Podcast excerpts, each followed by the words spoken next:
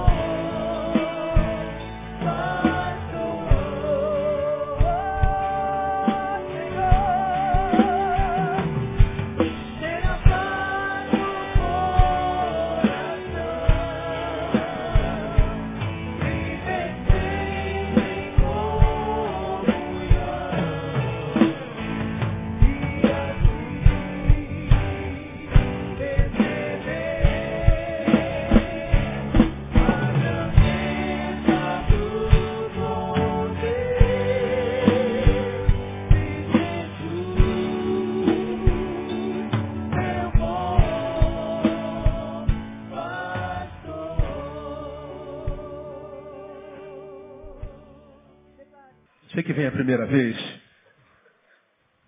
nós estamos ministrando uma palavra sobre 2 Timóteo desde fevereiro.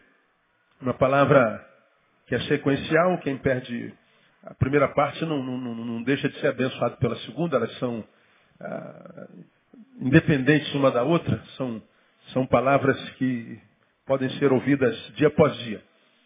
Mas nós estamos desde de, de, do dia 22 de fevereiro de 2012, em 2 Timóteo capítulo 4, explicamos por que 2 Timóteo capítulo 4, denominamos essa série de palavras Conselhos Paulinos, do pastor para aqueles que ainda têm ouvidos, né? do pastor para aqueles que ainda têm ouvidos.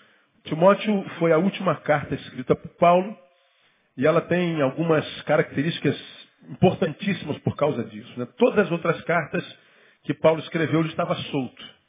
Portanto, diante da possibilidade de ir e vir, de subir e descer, de, de planejar, de gerir seu futuro, ah, batizado ainda pela esperança, ele tinha ah, na mão as rédeas da sua própria vida. Quando ele escreveu 2 Timóteo, não.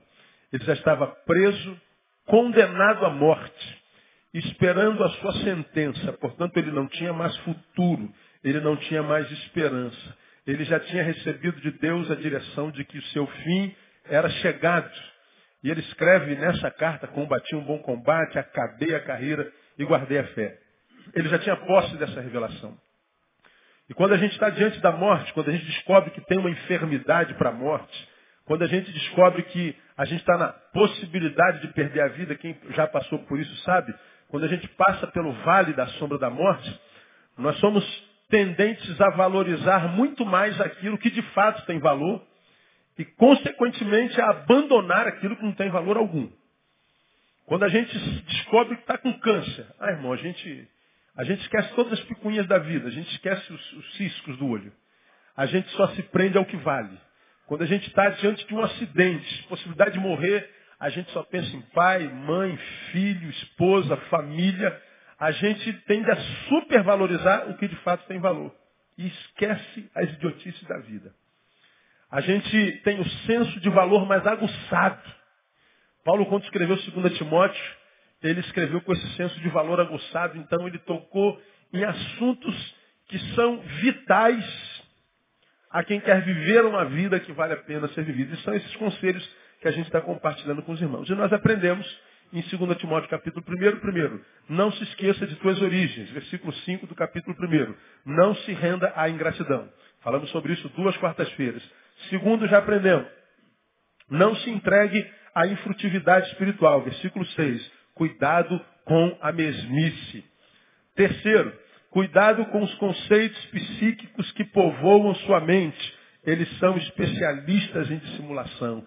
Cuidado com os conceitos psíquicos, com os teus diagnósticos sobre as dores da vida. Teu, teu, teu, teu, teu, teus conceitos psíquicos são especialistas em dissimulação. Cuidado. Falamos sobre isso duas quartas-feiras. Quatro, não abdique da tua identidade. Lute para continuar a ser quem é. Não permita-se deformar-se. Cinco, não permita que o status quo deforme em você o conceito do que seja evangelho. Porque o que a gente vive no Brasil hoje ouve não é evangelho de Jesus. Os evangélicos, em grande escala, criaram um evangelho seu, mas que tem pouco a ver com o de Jesus, e mostramos isso na Bíblia Sagrada. Seis, aprenda que um bom relacionamento com Deus não é garantia de perfeitos relacionamentos com os homens. É o capítulo 15. Na, aprenda que um bom relacionamento com Deus não é garantia de perfeitos relacionamentos com os homens. Eu posso viver muito bem com Deus e ainda assim ser apunhalado pelos homens, abandonado pelos homens, traído pelos homens. Isso é estritamente, estritamente normal. Paulo nos ensina isso, nós falamos sobre isso da última vez.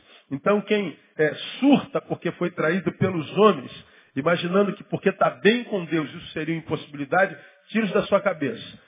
Todos os servos de Deus da Bíblia foram traídos. Jesus foi traído.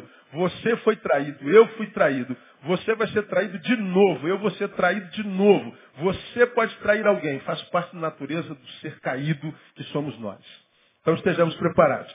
E no, na semana passada nós aprendemos, nesse mundo cansativo, seja você descanso para alguém. Ou nesse mundo sem graça, seja você agente da graça de Deus na vida de alguém. Versículo 16. E falamos porque a gente deve fazer isso. E hoje, eu queria chegar no versículo, no capítulo 2, e deixar mais um conselho pastoral paulino para você. Capítulo 2, versículo 1. Vamos ver o que está escrito lá? Vê se está escrito assim. Tu, pois, meu filho, fortifica-te na graça que há em Cristo Jesus. É isso que está escrito aí, amém ou não? Vamos tentar juntos. Tu, pois, meu filho, fortifica-te na graça que há em Cristo Jesus. Qual é o conselho? Fortifica-te que há em Cristo Jesus. É o conselho de Paulo a Timóteo, a nós também, filho meu. Você, subjetivamente, fortifica-te na graça que há em Cristo Jesus. Parece um versículozinho relax, parece que não tem nada aí de, de especial, mas vou mostrar para vocês que não. Ah, quando Paulo aconselha a Timóteo, tu, como quem diz, tu, ele, ele aponta para Timóteo. Ele subjetiva Timóteo, ele, ele explicita Timóteo, ele salienta Timóteo. Ele está falando especificamente com um sujeito. A palavra é individual. Nós to tomamos para nós, sim, mas essa palavra foi direta a Timóteo. Você vai ver que toda vez que Paulo salienta Timóteo, tu, você, antes dele apontar para Timóteo como sujeito e subjetivo, ele fez alusão a outros alguém. Você pode reparar em todo o livro de 2 Timóteo. Esse texto é, é, é, é interessante. O conselho que ele dá aí é o seguinte: aprenda a filtrar as influências recebidas em tuas relações, ou de tuas relações. Aprenda a filtrar as influências recebidas de tuas relações. Peraí, pastor. Tem nada a ver com o texto. Calma que eu vou te levar lá. E tu, filho meu, Fortifica-te no quê? Na graça. Na graça que é em quem? Em Jesus. O que, que isso tem a ver com relacionamento? A gente pega o contexto. Toda vez que ele diz, tu, Everton, tu, Andréia, tu, Pobel, tu, Léo, tu, Sandra, tu, Meio. Como que, opa, o que, que foi? Veja o contexto. No 1,15, está dito lá, nós já estudamos. Bem, ele está falando com Timóteo, é uma carta a Timóteo. Bem sabes isto, que me abandonaram quantos? Todos os que estão na Ásia. Entre eles quem? Fígelo e Hermógenes. Ele está dizendo, Timóteo, você sabe muito bem que eu fui abandonado por todos, diga todos. Gente, não ficou um crente na Ásia fiel a Paulo. Todos, inclusive Fígelo e Hermógenes, que eram líderes da igreja na Ásia. Todos se corromperam, Timóteo. Ainda, Timóteo, que eu tenha um excelente relacionamento com Deus, meus relacionamentos humanos fracassaram. Estudamos há duas semanas atrás. E você sabe muito bem disso, ele está dizendo para Timóteo. No versículo seguinte, nós já estudamos, está escrito lá: O Senhor conceda misericórdia à casa de quem? Leia para mim, igreja. Onesíforo. Porque muitas vezes ele me recreou. Nós estudamos isso na semana passada. Fígelo e Hermógenes, com todos os crentes da Ásia, me abandonaram. Onesíforo não. Onesíforo, pelo contrário, muitas vezes me recreou. Lembra da, da, da palavra recreou? É, tornou o meu ar respirável. Onesíforo mudou a ambiência das minhas cadeias. Minha cadeia seria insuportável.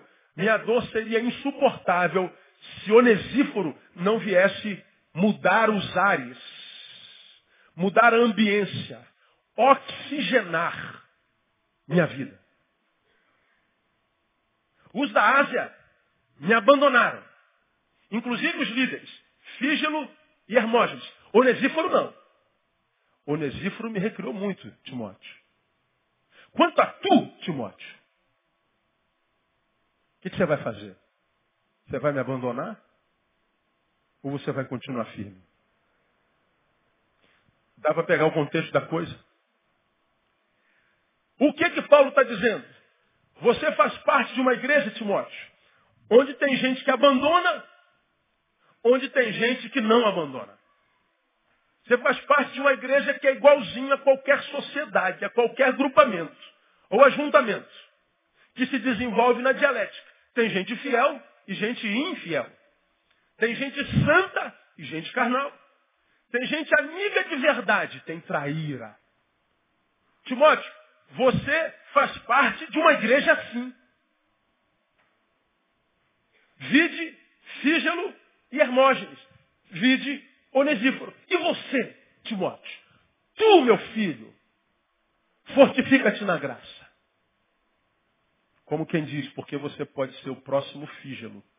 Você pode ser o próximo Hermógenes. Você pode ser o próximo a abandonar, a apostatar, a ficar pelo caminho.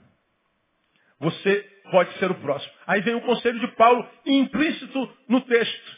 Aprenda a filtrar as influências recebidas de tuas relações.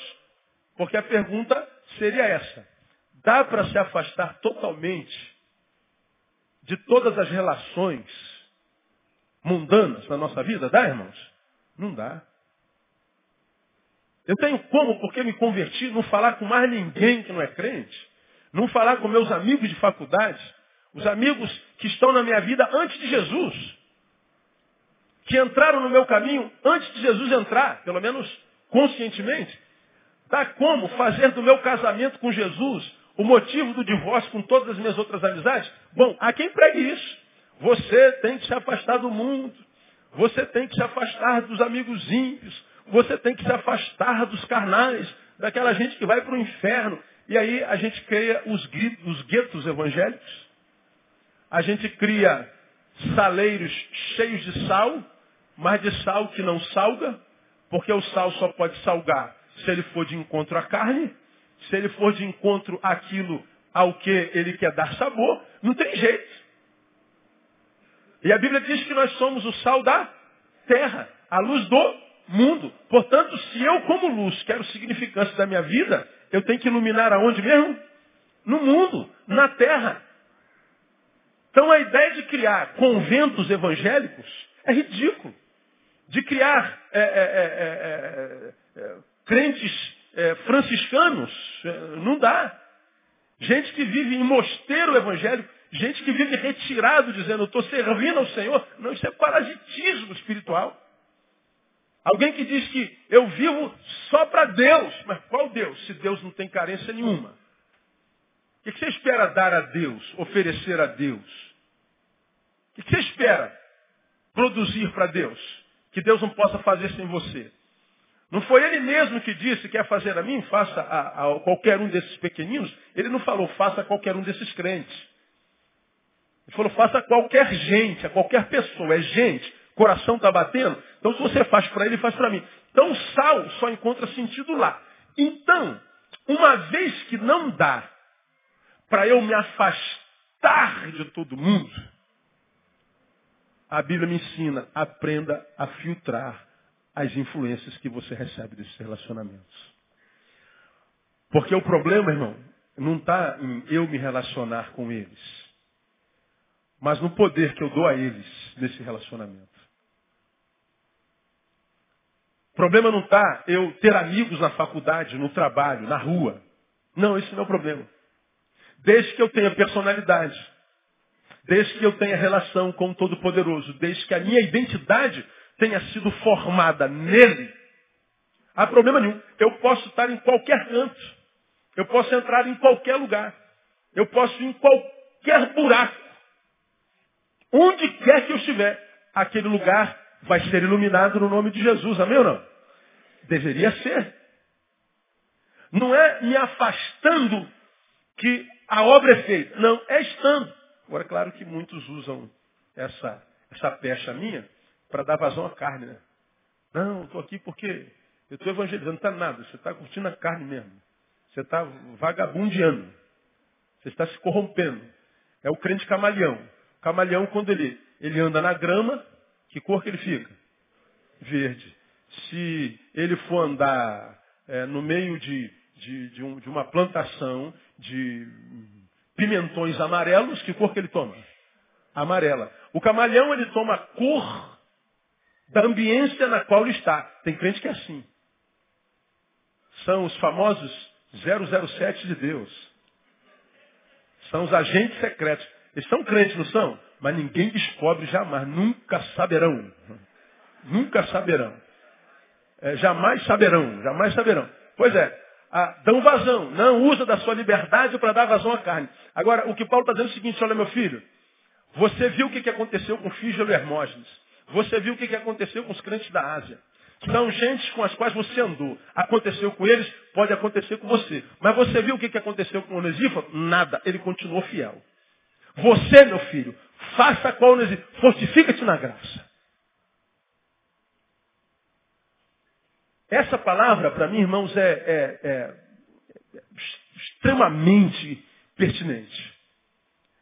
Porque como eu tenho pregado aqui ao longo desses anos, nós vivemos num tempo mutante, onde mudanças muito rápidas são implementadas. Vivemos no tempo tecnológico, no tempo da net, da web, da rede. Nós estamos no mundo globalizado. China, a milhões e milhões de quilômetros daqui, influencia meu comportamento, meu vestir. Certamente eu e você estamos com algum produto que foi fabricado na China, nesse exato momento. Nesse exato momento. Nós entramos em contato com o nosso amigo que está estudando na Austrália, que é do outro lado do planeta. E uma palavra dada por ele lá em Austrália pode mudar minha semana inteira aqui no Brasil. Estamos no mundo globalizado. Com a violência da mudança tecnológica, nós temos que nos adaptar o tempo inteiro. São muitas informações. Nós temos que saber muitas coisas ao mesmo tempo. Você tem que comprar aquela, aquela televisão LCD e que você vê tanto botão, você vê um manual dessa grossura, parece uma Bíblia, você fala assim, cara, quando é que eu vou ler esse manual? Não dá tempo. Ninguém lê manual. Consequentemente, quase ninguém consegue mexer em toda a potencialidade da TV, como também do iPhone, como também do telefone, como de qualquer tecnologia. Só que quando você compra aqui, você já tem tanta informação que você tem que captar. E quando você consegue conhecer um pouquinho, o que, que acontece? Sai um novo. Aí nós vamos atrás do novo. E quando a gente começa a conhecer, vem hoje. E daqui a pouco vai mudando tudo. O que, que acontece? Nós somos seres que somos bombardeados com tanta informação, tanta informação, tanta informação. Nós temos que processar tanta informação que a gente tem que ser bom ou um pouquinho, conhecer um pouquinho de muitas coisas. Quem conhece um pouquinho de muitas coisas, não conhece nada profundamente.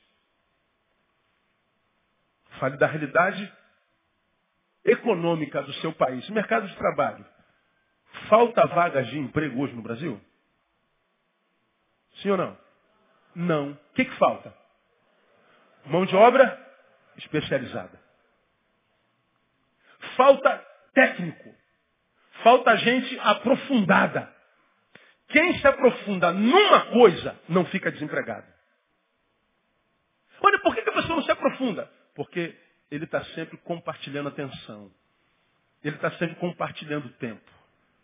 Tempo com quê? Com muitas informações, com muita gente, muitas atividades, muitos afazeres, um monte de coisa. Você tem que concatenar igreja, trabalho, lazer, namoro, família, filho, curso, inglês. Você tem que concatenar um monte de coisa, porque se você se dedica aqui, alguém reclama de lá e tu vem para cá, tu tem que abandonar ali. Tu fica nesse vulco-vulco existencial e os anos vão passando e você é aquele cara multi, multi, multi trabalho. Você sabe consertar o chuveiro mais ou menos, você sabe consertar o armário mais ou menos, você sabe consertar o fogão mais ou menos, você sabe consertar o carro mais ou menos, você sabe é, embolsar o muro mais ou menos, você sabe pintar a parede mais ou menos. Você fala assim, cara, esse homem é maravilhoso. Ele faz tudo mais ou menos. O que, que ele faz excelentemente? Nada. Nada. Vai ser um homem quebra galho. O homem quebra galho nunca será valorizado completamente, absolutamente nada. Estou dizendo que a gente não possa aprender a fazer um monte de coisa? Não. Estou falando que a gente, pelo menos numa coisa, tem que ser exemplar. O que, que isso tem a ver com a palavra? É muito simples. Nesse tempo em que eu tenho que, que, que processar tantas informações, a minha vida se dispersa. Eu recebo influência da net, do, do telefone, do, do, do, iPad, da igreja, da, do ônibus. Eu vou recebendo informação. Tanta coisa precisa ser processada rapidamente por mim, que o que, que acontece? Essas influências vão contaminando o nosso ser, contaminando as verdades que nós recebemos de Deus e da palavra, que daqui a pouco a gente não sabe mais o que é verdade, o que é mentira, se crê, se não crê. E a gente não sabe por que, que a gente está sentindo vazio, por que, que essa angústia danada, pastor, a depressão está batendo na porta, sentindo não sei que tem que estar tá tudo no lugar, porque de repente a tua mente, sem que você perceba, ela está com tanta informação, tantos problemas emocionais, tantos problemas em casa, tanto problema financeiro, tanta dificuldade na igreja, tanto problema no ministério, tanto problema consigo mesmo, que ele está lá dentro, inconscientemente, tentando achar a fórmula para resolver todos os problemas. E não resolve nada. E a gente vai pirando. Vai dando curto-circuito. A gente vai tendo, sem perceber, crises de identidade. As influências vão nos deformando. As influências vão nos, nos tornando seres rasos, seres camaleônicos, adaptáveis, porque a gente tem que se adaptáveis, a gente tem que se adaptar muito rápido às circunstâncias. O tempo mudou. Você está nesse emprego há 10 anos, em, em, em um mês, mudou tudo e você tem que se readaptar. E daqui a pouco você se readapta, mas caramba, algum lado processou. Então, a gente, a gente vai vivendo uma vida sempre de superficialidade. E as riquezas da vida de Deus estão sempre nas profundezas, irmãos. Sempre nas profundezas. Na superficialidade a gente não encontra as melhores águas. Sempre nas profundezas.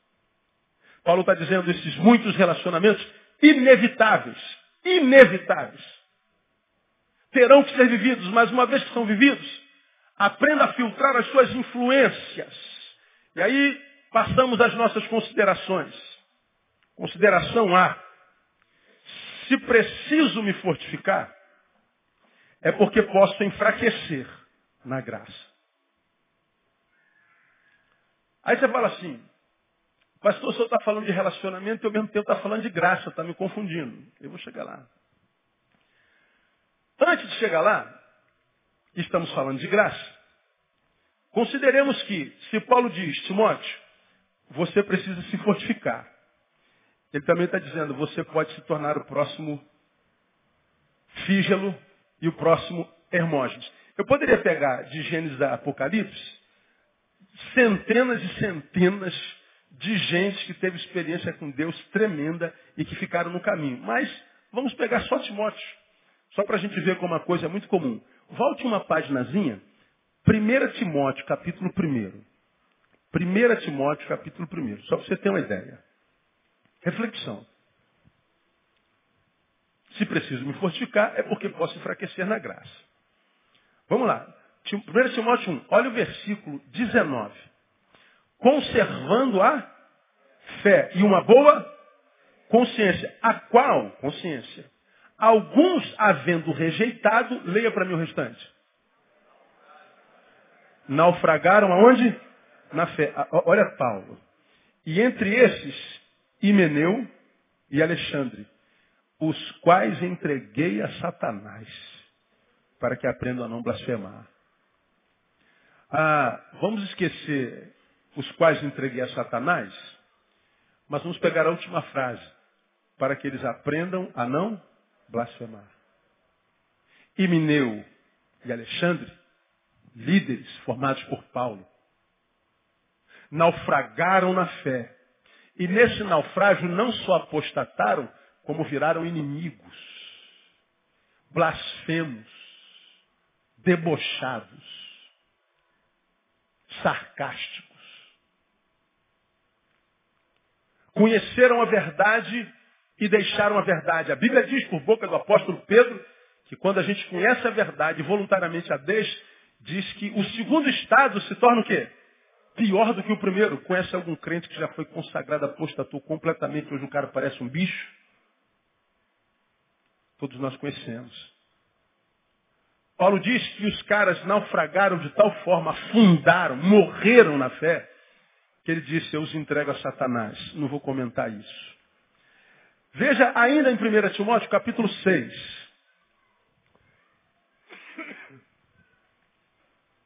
Capítulo 6, que é o último capítulo. Versículo 20. Ó Timóteo, guarda o depósito que te foi confiado evitando as conversas vãs e profanas e as oposições da falsamente chamada ciência, a qual professando-a alguns, diga para mim, leiam, se desviaram da fé. Lá naufragaram, porque não atentaram para uma consciência saudável. Não atentaram para as influências que estavam entrando. Aqui acontece com aquele grupo de gente que passa a estudar um pouquinho, e aí vai conhecendo mais o lado científico, vai conhecendo a história, aí a letra vai entrando um pouquinho, aí o cara diz, agora eu sou sábio. E porque eu sou sábio, ah, eu me desvio da fé. Porque a fé parece na cabeça de quem imagina se tornou sábio uma coisa que diminui o homem. E como ele não quer ser diminuto diante da academia, diante dos cientistas, ele diz que não tem mais fé. Na verdade, não é uma diminuição de Deus ou Deus que passou a inexistir, mas é uma imagem que nasceu no pretenso cientista, que agora quase deificada, quer ser glorificada pelos que são aparentemente iguais. O ateísmo é uma farsa. É um outro tipo de fé. No que você crê? eu creio na existência de Deus. E você? Eu creio na inexistência dele. No que você crê? Na existência de Deus. E no que você crê? Na inexistência dele. Ambos creem. E hoje a questão é religiosa em ambos os lados. O ateísmo está construindo catedrais, templos. Há uma ação na, na internet quase de evangelização ateística. Há bem pouco tempo atrás estavam trocando revista pornográfica por Bíblia. Quer trocar sua Bíblia por. Eu te dou revista pornográfica, você me dá sua Bíblia. Está lá na net, fracassaram solenemente. Ora, para mim é totalmente incongruente. Eu estou aqui pregando um Jesus que eu creio existe. E que eu acredito é o único caminho para Deus. Que eu não conhecia a vida inteira. Entrou na minha história, mudou a minha vida. O amor dele mudou a minha história. E ele diz, e eu acredito nele, que quando nós somos transformados por esse amor, devemos, pelo mesmo amor pelo qual nós somos transformados, ajudar a ele a transformar a vida de outro. Então, quando a gente prega, a gente prega porque foi alcançado por um amor, e por amor a gente prega. E se sacia, se recompensa como? Vendo vidas sendo transformadas através de nós. É o amor. Agora, como você pode explicar a ação de um ateu que se incomoda com a tua fé e te ataca querendo roubar a fé de você? É em nome do quê?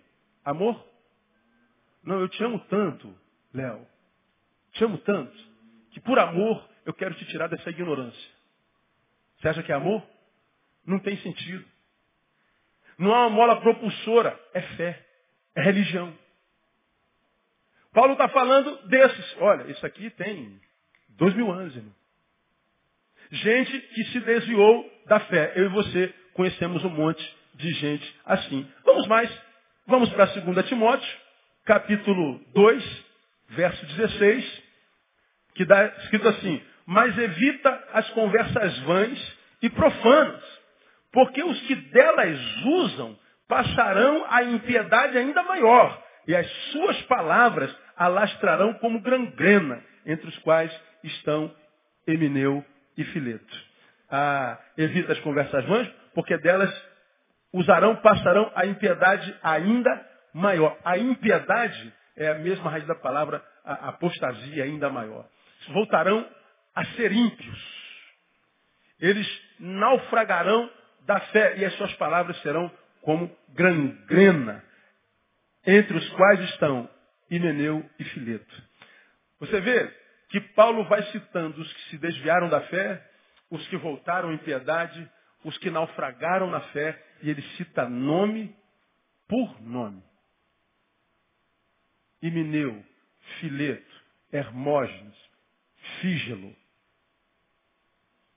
Ele vai citando nome por nome. O primeiro, descuido com relação à consciência. O segundo, é, profundidade de conhecimentos que gera poucas experiências vividas, que é a, a falsa ciência. Porque a sabedoria do mundo nada mais é do que a quantidade de informação.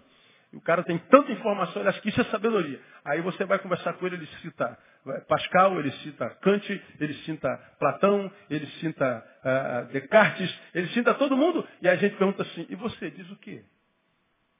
Tu decorou a fala de todo mundo, legal. Isso impressiona para quem é bobo. Agora, o que, que você, João, o que, que você acha? Qual é a tua impressão? Aí não tem conteúdo. Então são sabedorias que pronunciadas impressionam quem ouve, porque não tem a sabedoria ou a quantidade de informação, mas se você for voltar para a vida, qualidade de vida que vem, não tem nada a que se imitar. É uma informação que não se traduz em qualidade de vida. Vem Paulo e diz assim, quem é sábio e entendido entre vós?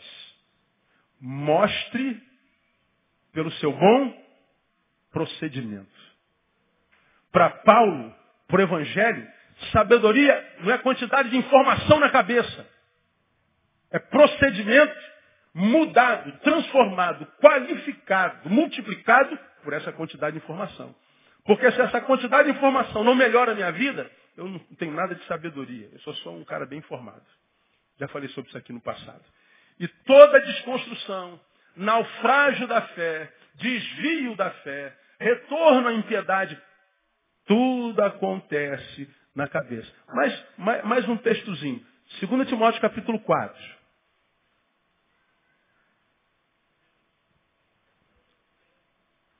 Veja o versículo 10. Pois Demas, leia para mim, me abandonou. Como? Tendo amado o século presente. Demas me abandonou, tendo amado o mundo presente. Demas, tem uma alusãozinha é, sobre Demas, ah, em Colossenses, capítulo 4, se não me engano, onde Paulo chama Demas, Demas de meu cooperador. Aqui ele está dizendo, Demas me abandonou tendo amado o mundo presente, tendo amado o século presente. Ele não conseguiu vencer as tentações da vida. Sucumbiu. Portanto, quando Paulo diz, voltando para o capítulo 2, Timóteo, fortifica-te na fé, porque o histórico que eu estou te mostrando é o seguinte, você pode ser o próximo a ficar pelo caminho. Você pode voltar ao vômito, se transformar num cão. Você pode voltar ao chiqueiro de onde saiu, voltar a ser uma porca, como Pedro falou. Volta o cão ao seu vômito e a porca lavada a revolver-se no lamaçal. E ele diz, quem conheceu a luz e a abandonou por influência, volta para as trevas, esse segundo estado é pior do que o primeiro. Era melhor não ter conhecido Jesus do que tendo conhecido abandoná-lo. É só você olhar para o lado. Você vai ver como testemunha ocular o que acontece quando a gente desvia da fé. Agora, a fé que a gente professa não é fé do medo, é fé do amor.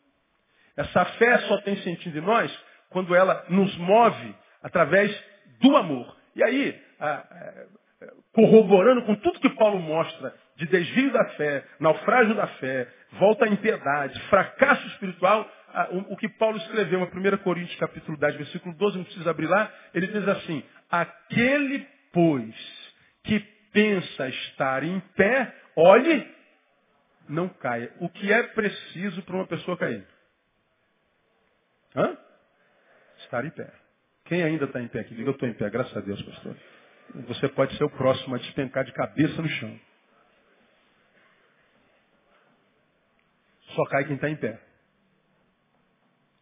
E o pior, a queda a respeito da qual a Bíblia fala, não é a queda a respeito da qual o evangélico fala. Porque toda vez que você pega um, um evangélicozinho desse, cabecinha de formiga, e vem com a fofoquinha dele, ô, ô, ô, ô, Abel, você está sabendo do irmão fulano de tal? Não, o que, que houve? Caiu. Bom, quando ele fala o verbo cair, fulano caiu, do que, que ele está falando? Diga você. De quê? Não ouvi. Adultério. Problema sexual. Ô Abel, está sabendo do irmão fulano? Trepou com alguém que não devia.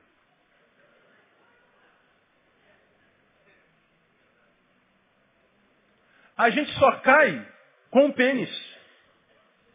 Pro evangélico. Ou com a vagina, né?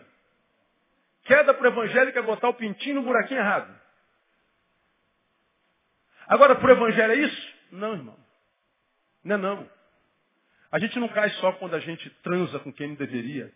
A gente cai quando não frutifica como deveria. A gente cai não é quando a gente faz só o mal, é quando a gente simplesmente não faz o bem. Aquele que sabe fazer o bem e não faz, caiu. Pecou.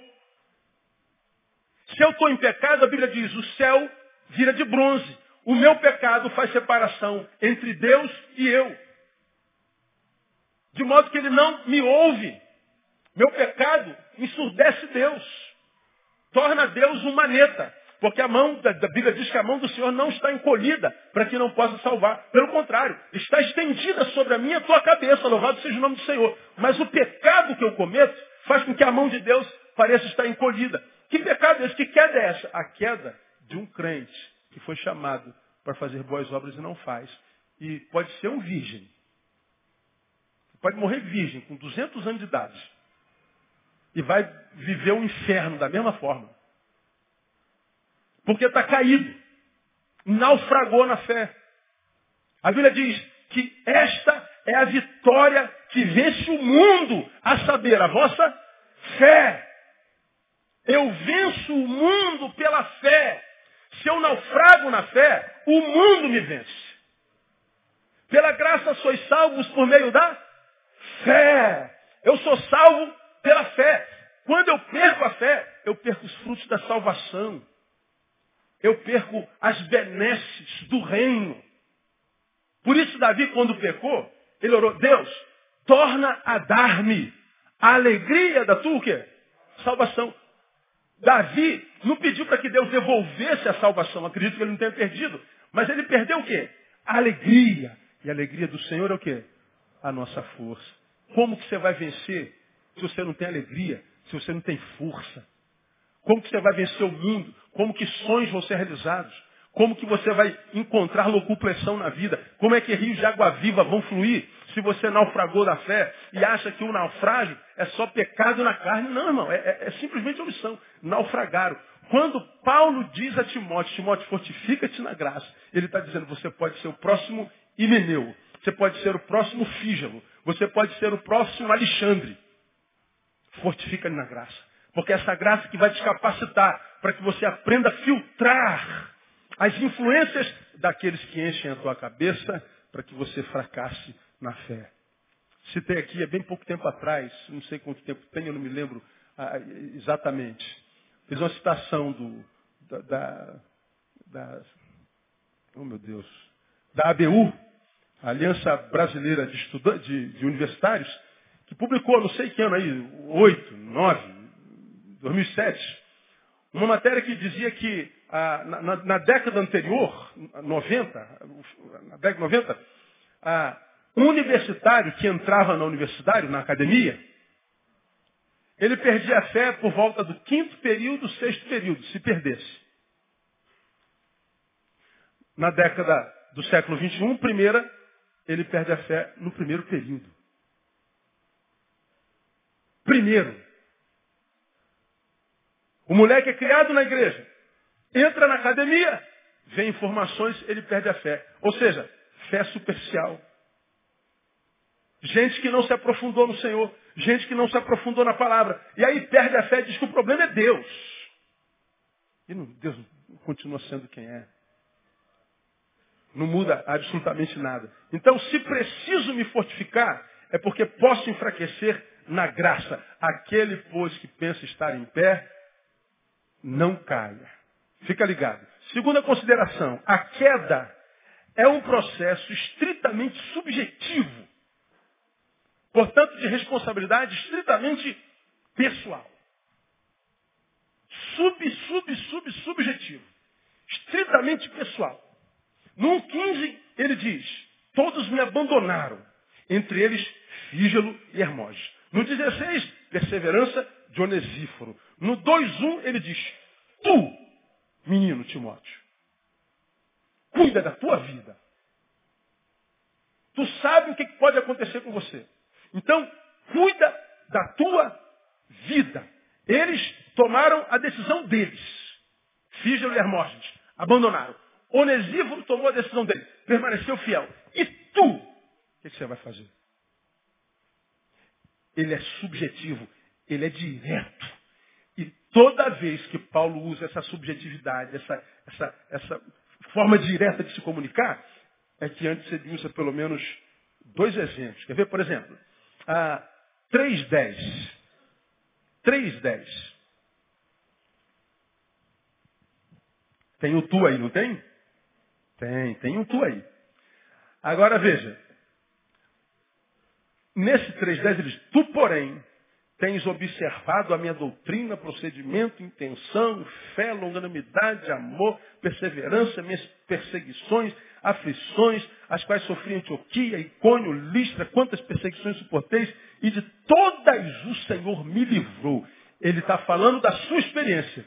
Mas antes de falar da sua experiência, nos versículos 11 e 12, entre o 1 e o 9, ele diz, sabe porém isto, que os últimos tempos seriam penosos, Pois os homens serão amantes de si mesmos, gananciosos, presunçosos, soberbos, blasfemos, desobedientes a seus pais, ingratos, ímpios, sem afeição natural, implacáveis, caluniadores, incontinentes, cruéis, inimigos do bem, traidores, atrevidos, orgulhosos, amigos de lei, amigos de Deus, e, sete, sempre aprendendo, mas nunca podendo chegar ao conhecimento. E assim como aí, Janes e Jambres resistiram a Moisés, assim também estes resistem à verdade, sendo homens corruptos de entendimento e réprobos quanto à fé, não irão, porém, avante, porque a todos será manifestada a sua insensatez, como também foi daqueles. Tu, porém, olha, Está vendo no que o teu tempo se transformou? Nesta porcaria.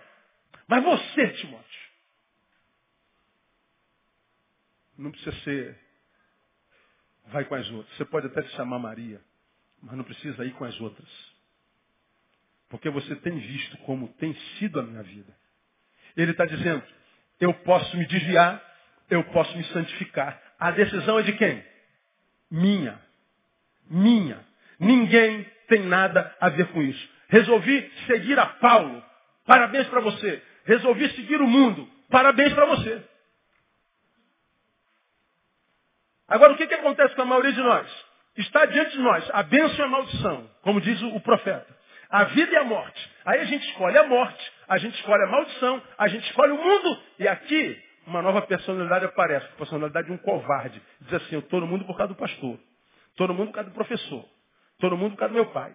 Todo mundo que a igreja não tem amor. Todo mundo porque João. Todo mundo por causa Maria.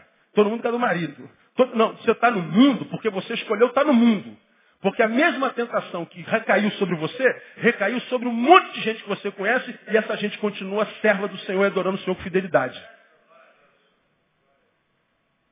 Agora não, essa personalidade que brota, ah, vira uma personalidade semelhante ao diabo.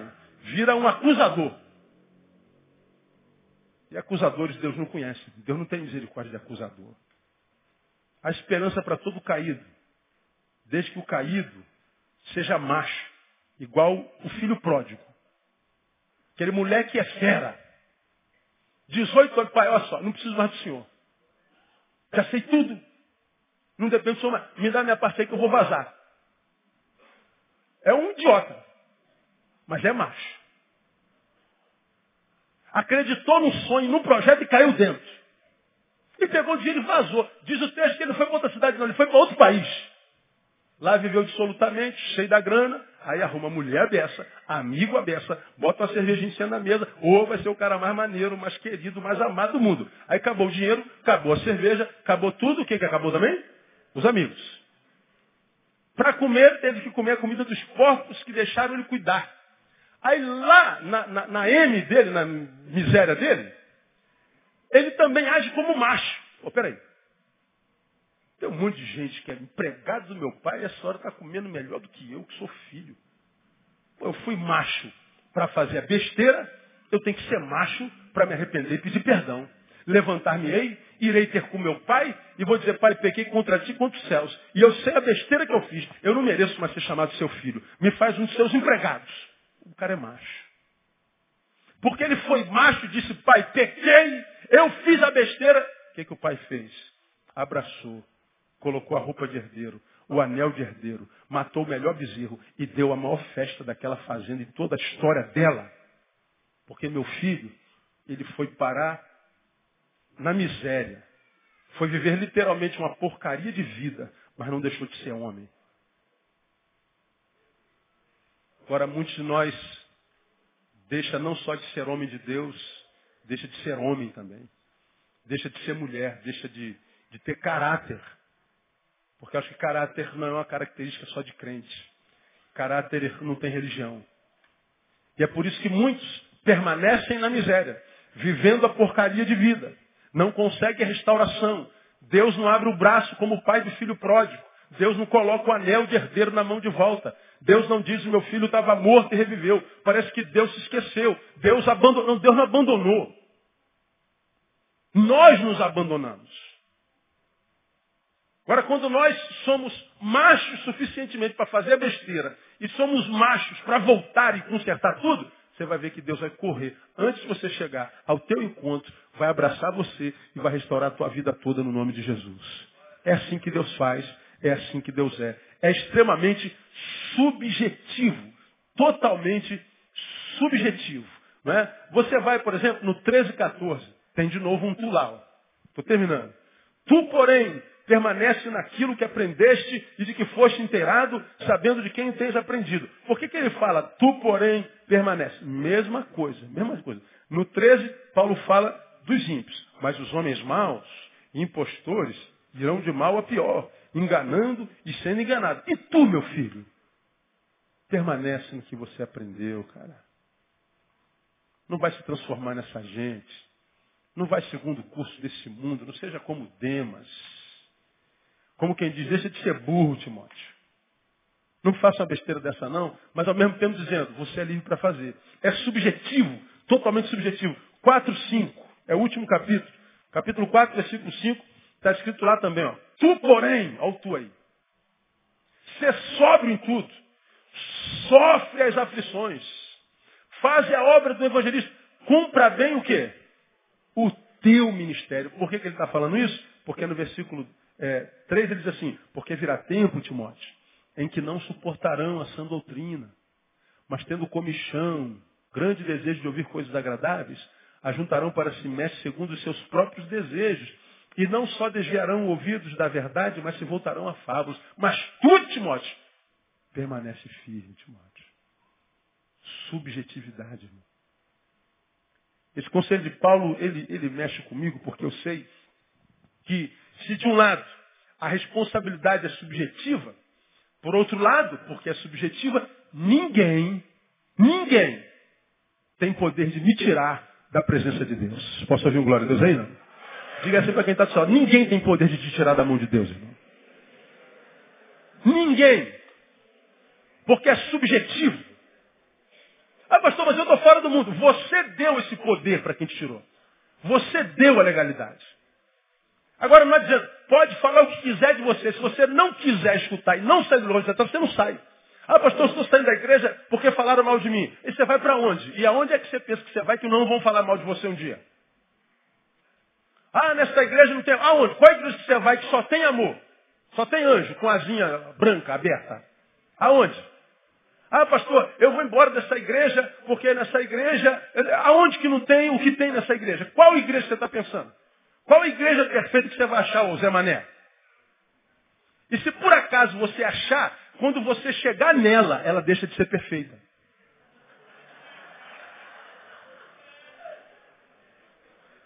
Sabe por quê? Porque você virou um crente fugitivo. Virou um crente de, de fralda suja, que não limpa a própria fralda, que precisa ser aceito por todos os homens o tempo inteiro para continuar servindo ao Senhor. Que tipo de crente é você que precisa de aprovação humana para continuar servindo ao Senhor?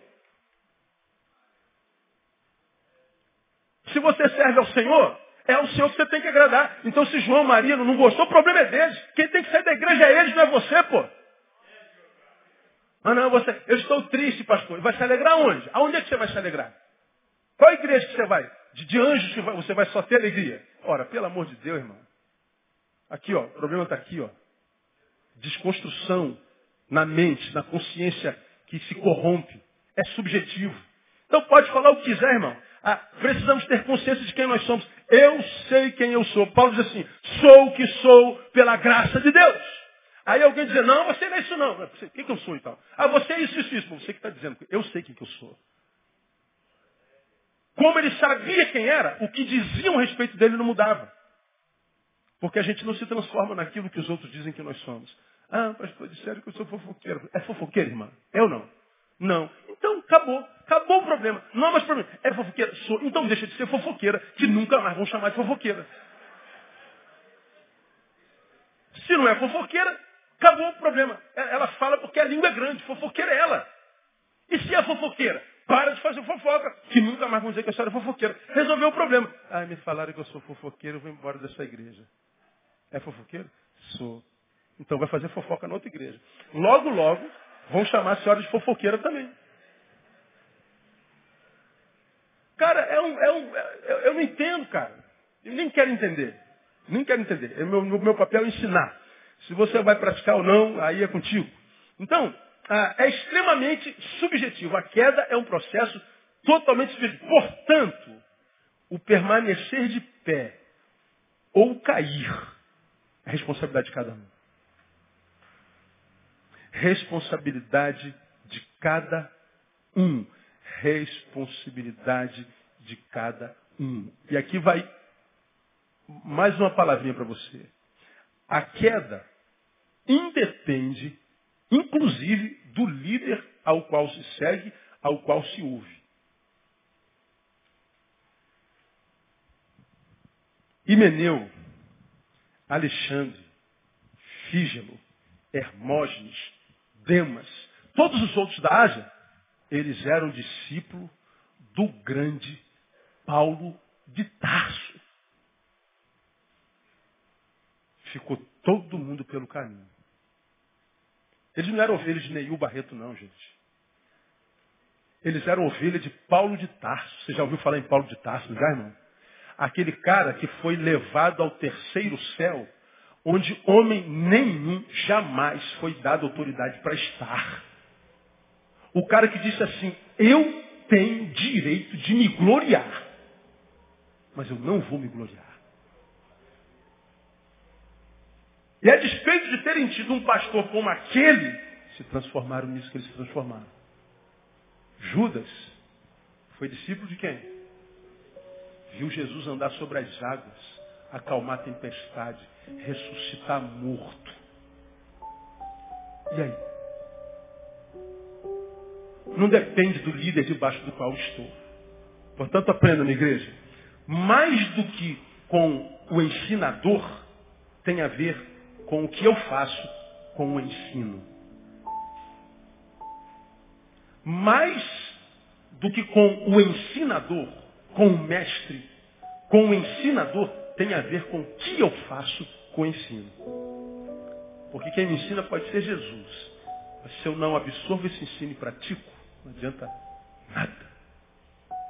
Eu posso ser, sentar à mesa com Paulo e ouvir Paulo falar do que ele viu no terceiro céu.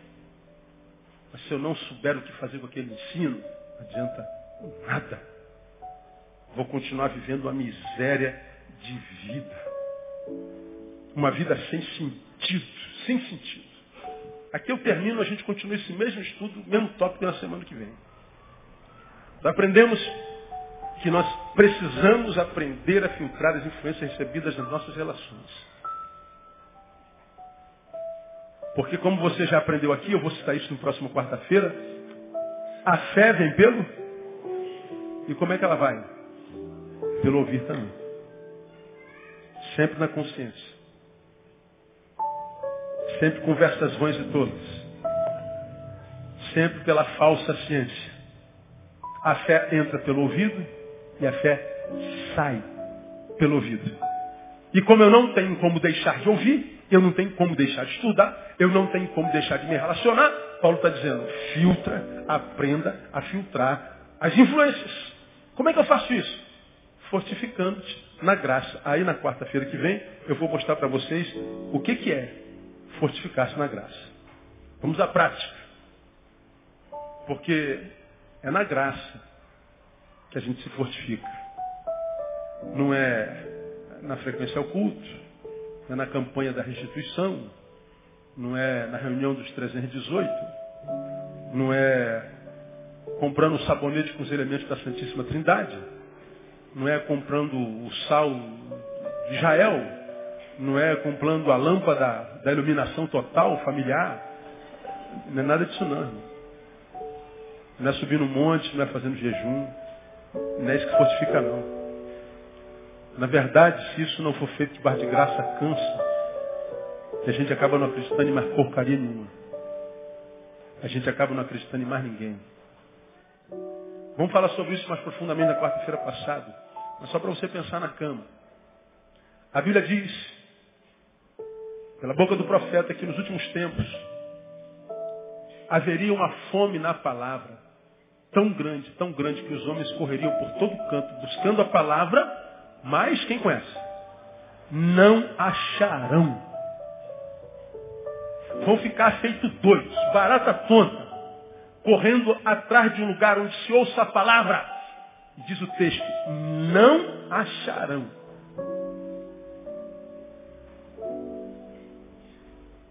Quem é que corre atrás da palavra senão o povo que conhece essa palavra?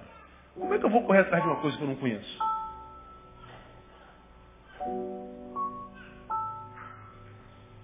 Eu só posso correr atrás de uma coisa avidamente que eu conheço e que eu preciso desesperadamente. Preciso porque eu conheço. Ele está falando do seu povo, da sua igreja, que vai correr atrás da palavra não vai achar. E por que, que não acha, irmão? Sabe por quê? Porque há um tempo de se achar. Há um tempo de se encontrar. Só que nós viramos as costas para a palavra, que entra pelo ouvido gera fé, E vivemos em reuniões, que às vezes não fala nada, mas os nossos olhos veem alguma coisa. Estamos precisando ver. Eita, poder de Deus nesse lugar. Olha, tá vendo lá, irmão? Isso aqui é poder de Deus. O poder de Deus é visto. Aí você acredita que a fé entra pelos olhos. Aí você vê um monte de maracutaia. Milagres acontecem? Lógico. O nome de Jesus é poderoso na boca de uma mula, irmão. Em qualquer boca, o nome de Jesus tem poder. O poder está no nome de Jesus, não na boca de quem o profere. Aí o povo está ávido por milagres e curas. Meus olhos precisam ver, porque se meus olhos não veem alguma coisa. O culto hoje não foi bom, né? Não foi esquisito hoje? Por quê? Porque eu não vi nada. E a Bíblia, desde que a Bíblia está dizendo, bem-aventurados os que não viram e creram. Esse povo que vive para lá e para cá atrás de ver alguma coisa, vão cansar disso, irmão. Vão ver que esta porcaria não gera vida na vida de ninguém. Só impressiona por um pouco de tempo. Isso já está acontecendo no Brasil nos quatro cantos. Vocês estão cansados de nhanhanhã, de teteteteteteté. E o povo está atrás de palavra. Agora, hoje no Brasil, você acha a palavra fácil? Você liga o rádio, tem palavra sendo pregada? Não. Tem gente pregando. Agora, é palavra de Deus para quem conhece a palavra? Não é. A gente fica desesperado atrás de palavra. Aí sai gente de longe, pra, mais longe, para ouvir meia hora de palavra, porque está com fome. Deus está dizendo que vai chegar um tempo que vão correr de um lado para o outro e não terá mais palavra. O povo que teve a oportunidade de ouvir a palavra não ouviu. E no final o que vai sobrar é desespero. Porque o que viram não gerou fé, só mudou religião, só mudou comportamento. Não se transformou em rios de água viva dentro. Eram cisternas rotas, rachadas, água parada, que no tempo do deserto não adiantou porcaria nenhuma. E agora que eles sabem como essa palavra tem poder, eles querem ouvir e não vão achar mais. E a Bíblia diz, melhor é o fim das coisas. Você vai entender o que, que Jesus queria dizer quando disse, muitos são chamados. Poucos o quê? Escolhidos. Você vai ver que os escolhidos são os da palavra, não os, do feito são os do ouvido e não os dos olhos. Aí, nesses três meses, a gente, no mundo evangélico, já não tem quase nenhuma voz para se ouvir mais. Em fevereiro, morre bispo Robson Cavalcante. Escritorzinho. Eu tinha que lê-lo três vezes para entender. Mas quando entendia, era, era demais. Terramos segunda-feira passada, pastor Álvaro Trindade. Uma voz ouvível. Enterramos quarta-feira, pastor Ari Veloso, fundador do Morumbi, missionário da CEPAL, um homem de Deus. Três vozes ouvíveis se calando. Aí numa reunião com um tolo pastor que não tem cérebro, ele faz uma piada, vendo aí? Pessoal muito cabeção, esse pessoal muito profundo, Deus está levando tudo. O negócio é o óleo. Eu falei, ah, Deus, que vontade de dar um soco na cara dele, meu Deus do céu. O Senhor me perdoe. O soco eu não dei. Eu não sei produzir violência de jeito nenhum. Fico só na vontade, mas minha vontade é controlada. Falei assim, pois é, meu irmão, eu acho que Deus levou três cabeções em cima, não é castigo não. Porque quem tem cabeça pensa, né, irmão? Quem tem cabeça grande pensa mais ainda. E quem caminha nessa igreja de gente que usa cabeça, para quem tem cabeção, sofre muito. Andar com gente com irmão com essa cabeça, desse tamaninho, é angustiante. Ouvi-lo por cinco segundos me gerou agonia de alma. Uma frase sua gerou ódio no meu coração. Se eu pudesse, eu quebrava você aqui nessa mesa. Então, quando Deus leva os cabeções, não é porque castiga, não, é para libertar de gente como irmão. O pessoal na mesa começou a aplaudir. Ah, bem feito, bem feito, bem feito. E ele ficou quieto, claro que deve estar orando para eu morrer. Né? Então, se eu morrer, deve ser a oração dele. Ah, ah, morrer ganha, na é verdade? Morrer ganha. para quem pensa, irmão, viver no meio de quem tem cabeça e não usa é insuportável. Desde que a Bíblia é Bíblia, está escrito, meu povo está sendo destruído. Porque tem cabeça e não usa. Falta de conhecimento. Aprenda a filtrar as influências que tem recebido dessa porcaria desse mundo. Está demais. Porque você vai poder ser o próximo na fila de gente que vai ter que estar contemplando o que Deus está fazendo, mas bem longe de você. A vida perde sentido. Aí tem que virar um farsante. Alegria só se for na maconha, na cocaína, na, na cachaça. Tem que tomar alguma coisa, tem que ingerir alguma porcaria para ficar legal. legal, legal, a vida é boa, a vida é boa. É, não tem problema não. É, o efeito acaba, não acaba? Quando você voltar para a cama, tua desgraça está te esperando. Tua ressaca, seu mané, está te esperando lá. Ó. E a vergonha de ver teu filho olhando para você com vergonha de você como pai. Da tua mulher ter vergonha de dizer que é tua mulher, teu marido. Está lá de teu filho que ir para a escola. Fala, foi teu pai que estava fazendo aquela vergonha? Foi, foi meu pai sim. Uma farsa. Uma porcaria de vida como filho pródigo. Então seja como filho pródigo, seja homem, meu irmão. Estou falando aqui, isso é amor puro, é Deus amando você com amor eterno. Deus sabia que você vinha. Se, se, se, se não tivesse ninguém que precisasse dessa palavra, ele não colocaria essa palavra na minha boca hoje. Deus está dizendo, eu estou vendo teu sofrimento, essa vida farsante, vazia que você está vivendo, e eu não tenho prazer nessa mentira que você é. Eu quero resgatar você, meu filho. Você foi chamado com, com amor eterno pela minha mão. Mandei meu filho morrer por você. Agora tem que ser um. Tem que ser um. Então diga ao Senhor nessa noite, Senhor, eu estou voltando. Eu estou voltando ao primeiro amor, Jesus. Eu preciso voltar porque não está dando. Porque você foi por responsabilidade própria. Deus abençoe você, viu, meu irmão? Que essa palavra possa ruminar durante essa madrugada na tua vida e que amanhã você nasça uma nova vida em nome de Jesus, que amanhã você renasça um novo homem. Amém, irmãos? Vamos aplaudir o Senhor.